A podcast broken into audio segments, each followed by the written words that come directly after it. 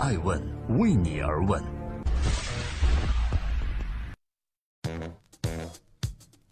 Hello，大家好，欢迎收听每周日上线的《爱问人物顶级对话》系列，我是主持人艾诚。今天我们要对话的是中国大数据公司里面估值最高的 Talking Data 创始人崔晓波。他说：“我们认识的世界的角度正在被数据改变着。”爱问崔晓波。为何用数据才能洞察这个世界呢？当大数据站在风口时，行业内部的分化悄然来临。国内领先的独立第三方移动数据服务平台 Talking Data 诠释了起风时选对方向的重要性。在几年前，Talking Data 的创始人兼 CEO 崔晓波还被妻子提醒说：“如果你继续创业的话，家中只剩下两万元的积蓄了。”而几年后的今天，他带领这家公司进入了估值达十亿美金的独角兽系列。正在播出的是《爱问人物》，您正在收听的是第七百一十九期。每周一到周五的晚上九点半，周六和周日下午的一点半，准时在爱问的官微、官网以及各大新闻客户端为您呈现。今天聚焦大数据行业，聊聊估值最高的十亿美金的 Talking Data 为什么这么贵，而且从来不站队。近日在接受艾问人物专访时，创始人崔晓波回应了我的一个八卦问题。我问他，Talking Data 曾经和马云和马化腾这两位都接触过，这两位被戏称是 BAT BA 中的爸爸，到底你的公司和这两位有什么渊源呢？之所以问这样的问题，是因为 Talking Data 有着一个特别暧昧的中文名字，注册名叫腾云天下。顾名思义啊，这似乎和两个互联网帝国腾讯、阿里都有着千丝万缕的联系。崔小波笑着告诉我说，很多腾讯投资部的人来到 Talking Data，第一个问题就问我们之前是不是腾讯投资过你啊？因为 Talking Data 蓝色的标记也是腾讯老大马化腾喜欢的那种颜色。崔小波往往这时会反问说：“腾讯的投资逻辑难道是看颜色吗？”答案揭晓是：腾云天下其实和马云和马化腾都没有关系，这是一家独立的数据服务平台公司。为了独立，他拒绝了马云和马化腾的投资，因为保持中立是他生存的根基。那 Talking Data 有什么底气来保持中立，拒绝投资呢？难道崔小博并不差钱吗？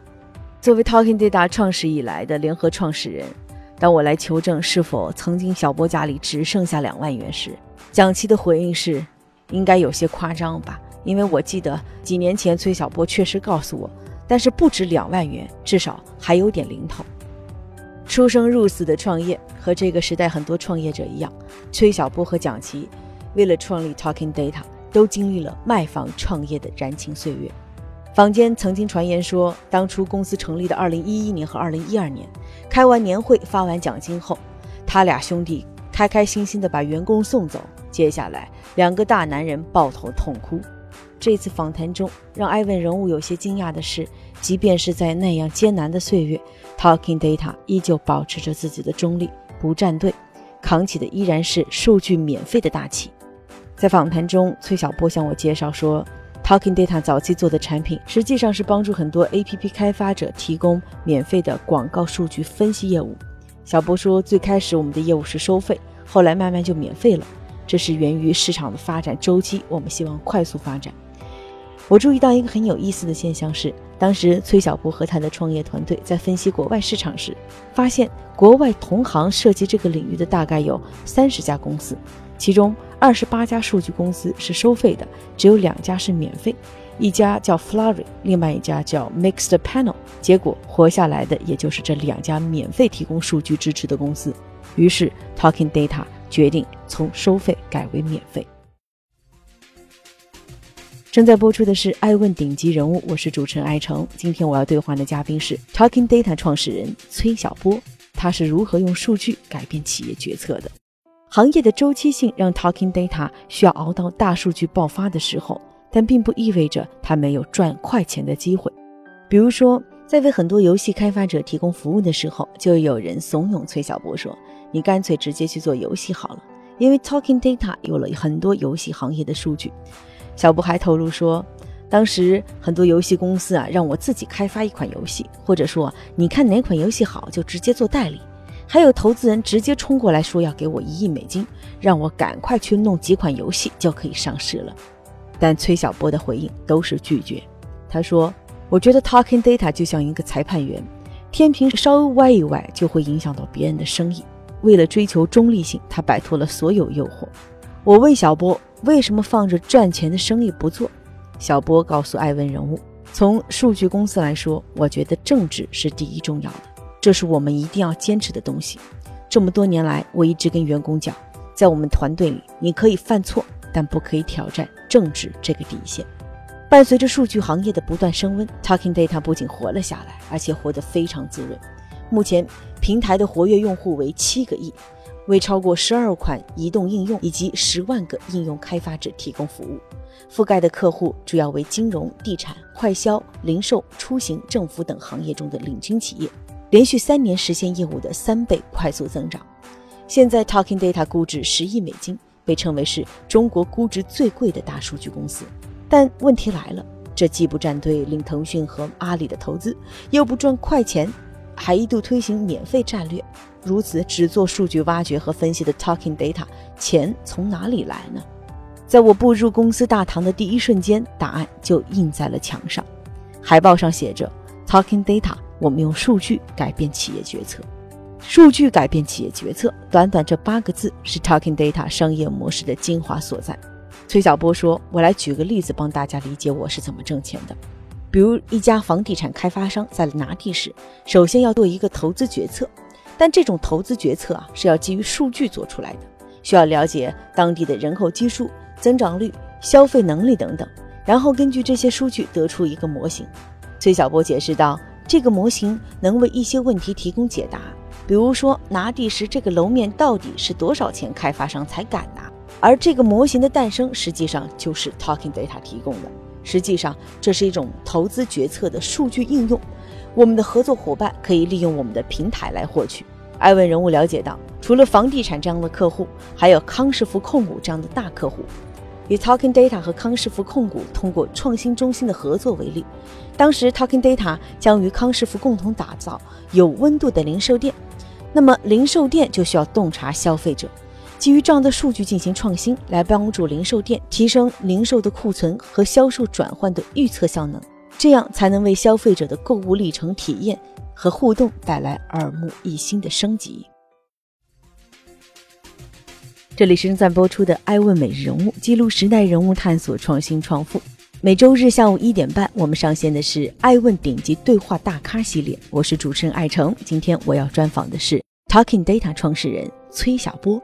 数据会让这个世界更美好吗？每一年，Talking Data 都会举办一次行业年会。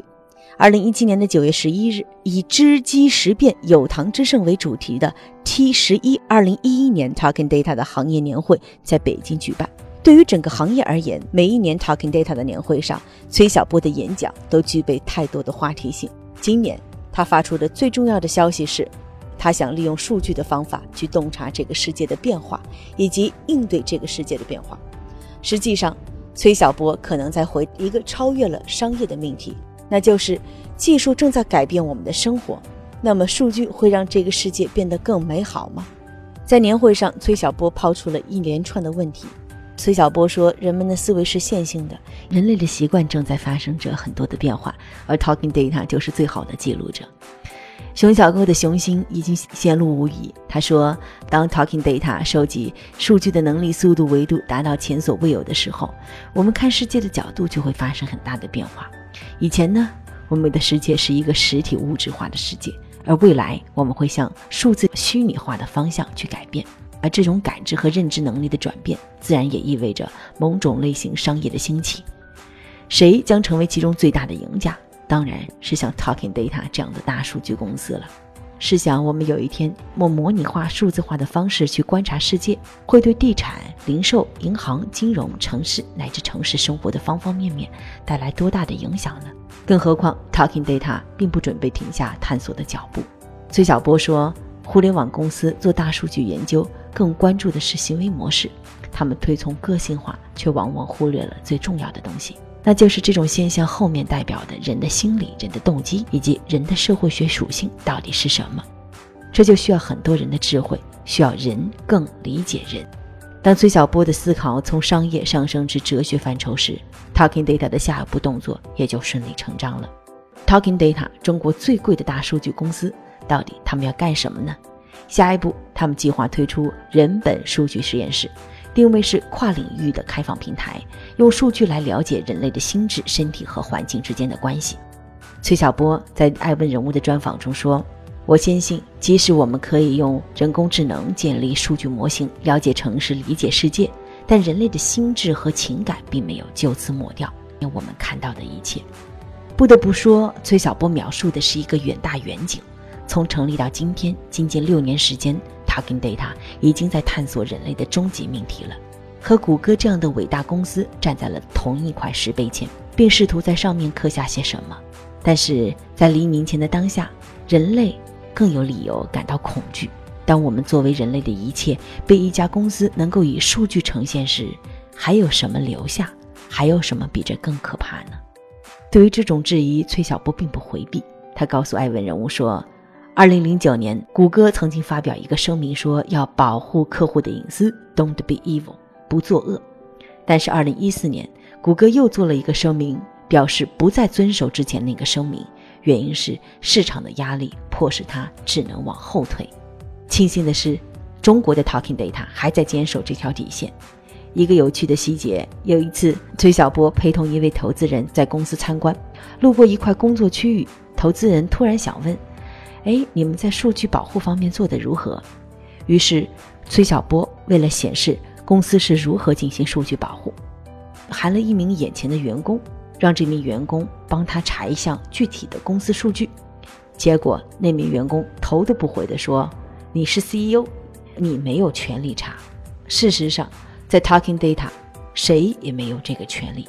但专访的最后，崔小波长呼一口气说：“其实我们这样自律的公司，更希望国家层面赶紧立法，对于数据隐私的保护，让我们每个人都清楚黑线和白线都在哪里。”这里是每周日上线的《爱问顶级人物》，我们同时也在北京电视台、中国教育电视台、中国日报以及各大机场的大屏播出我们的视频。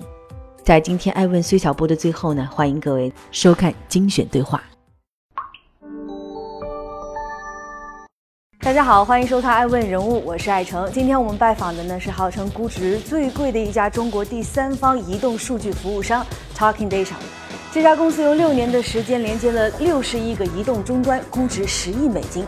他们是如何用数据改善企业决策，如何用数据改善人类生活的呢？今天爱问崔晓波为你而问。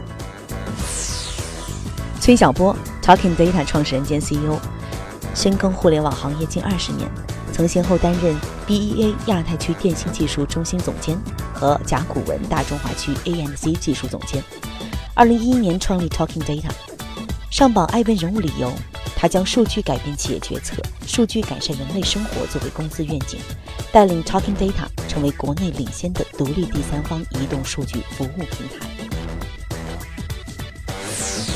有人一句话来总结说：“你们是这个互联网巨头背后的隐形巨头。”但是这个隐形巨头背后的这个隐形巨头，当家人是谁呢？他叫崔小波，叫 Leo。除此之外，为什么是你？在这个时候做这个事儿，我创业第一年想的满满脑子想的事情就只有就是说怎么养活这帮人。